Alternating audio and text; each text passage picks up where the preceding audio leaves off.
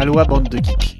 Dans ce monde, il y a deux catégories de gens, ceux qui jouent et les autres. Moi, je joue. Vous, vous m'écoutez. Salut à tous, dans l'actualité cette semaine, nous reviendrons sur le sujet des contrefaçons qui soulèvent de nombreuses discussions dans le milieu ludique professionnel. Il y aura bien sûr le nouvel épisode de la saga Asmodée et toutes les sorties du moment. Après l'interview de la direction Asmodee North America qui avait placé la contrefaçon comme un sujet de préoccupation majeur, les révélations de pertes de vente de plusieurs millions sur les titres phares, certains acteurs ludiques ont creusé le sujet et en trouvent désormais plusieurs articles sur le sujet. Plusieurs photos de comparaison entre vrai et faux ont été exhumées chez les éditeurs. Si la contrefaçon de Seven Wonders, Dominion ou celle de Codenames avait lancé le principe avec des jeux au matériel simple, celle récemment postée sur IMG Go a de quoi inquiéter. Elle montre avec de nombreux détails une boîte de Pandemic Legacy saison 1 complètement contrefaite, et de bien belle manière. Le premier discriminant est dû au grain des plastiques utilisés par la boîte et les cartes. Pas facile à discerner. La version fake étant un peu moins brillante. La seconde différence réside dans la qualité des images imprimées et des textes notamment. Étant donné que les boîtes sont scannées en haute définition, il y a toujours une très légère perte de netteté qui se vérifie sur les polices d'écriture. En l'état, même un joueur averti sur le sujet ne pourra jamais détecter de différence s'il n'a pas les deux boîtes sous les yeux. Quand on connaît le matériel divers et varié de Pandemic Legacy, ces boîtes, ces éléments cachés, ces cartes, on ne peut que se faire du souci pour l'avenir. En ce moment, Plusieurs éditeurs sont en procès avec des marketplaces. En date, le procès lancé par Rio Grande Games à la fin de l'année dernière contre Amazon pour des copies de Dominion. L'un des éléments essentiels qui devrait émerger selon moi, c'est le poids exact de la boîte. Ce chiffre précis est complètement maîtrisé par l'éditeur et permet à coup sûr de reconnaître une copie jusqu'à ce que les copieurs ajoutent du lest pour avoir une boîte au poids exactement identique. Pour aller plus loin, au-delà des contrefaçons, la copie assumée est aussi un vrai problème, surtout en Asie on voit régulièrement fleurir des photos de jeux ouvertement copiés, tels que Splendor dans l'article en lien. La Chine notamment est le temple de la copie, et le problème est intrinsèquement lié à sa culture et son fonctionnement. Aller plus vers ces marchés, qui sont particulièrement difficiles à pénétrer, pourrait certainement résoudre partiellement le problème.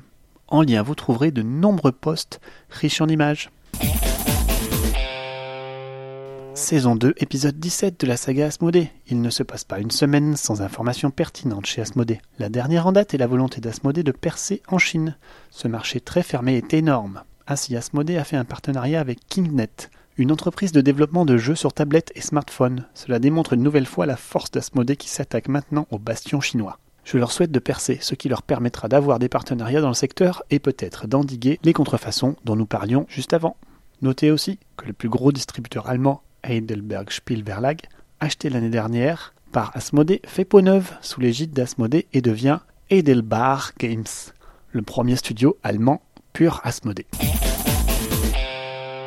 Côté sortie, la licence Harry Potter va s'étendre cette année avec un jeu de figurines qui passera par la case financement participatif le 14 mars prochain. Au programme, un jeu d'aventure comme Kickstarter en produit maintenant beaucoup. Nul doute que la licence devrait attirer du monde. Bien heureusement, le jeu allemand traditionnel est encore là, et l'excellent La course vers Eldorado de Knizia, nominé au Spiel en 2017, va connaître une extension Héros et démons qui sortira pour SN 2018.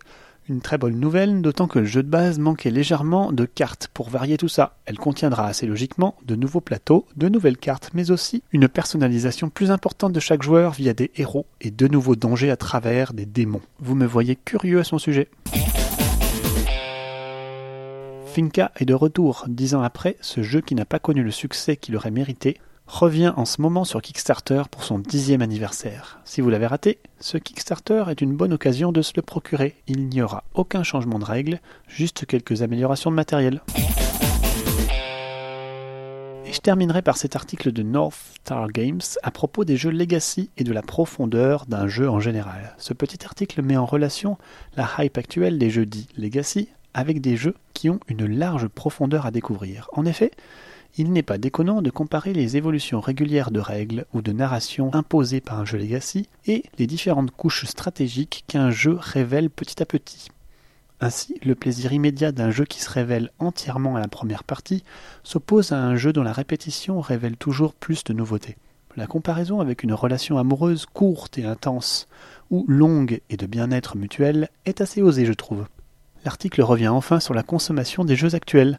Avec le nombre hallucinant de jeux sortis chaque mois, vous noterez qu'on ne parle plus d'années maintenant, les jeux sont de moins en moins joués et les jeux riches qui ne se découvrent pas à la première partie ne sont pas les jeux qui font le plus de battements et attirent le plus de monde. Si le Legacy permet de combiner l'attractivité et la profondeur de jeu, cela reste à mes yeux assez artificiel.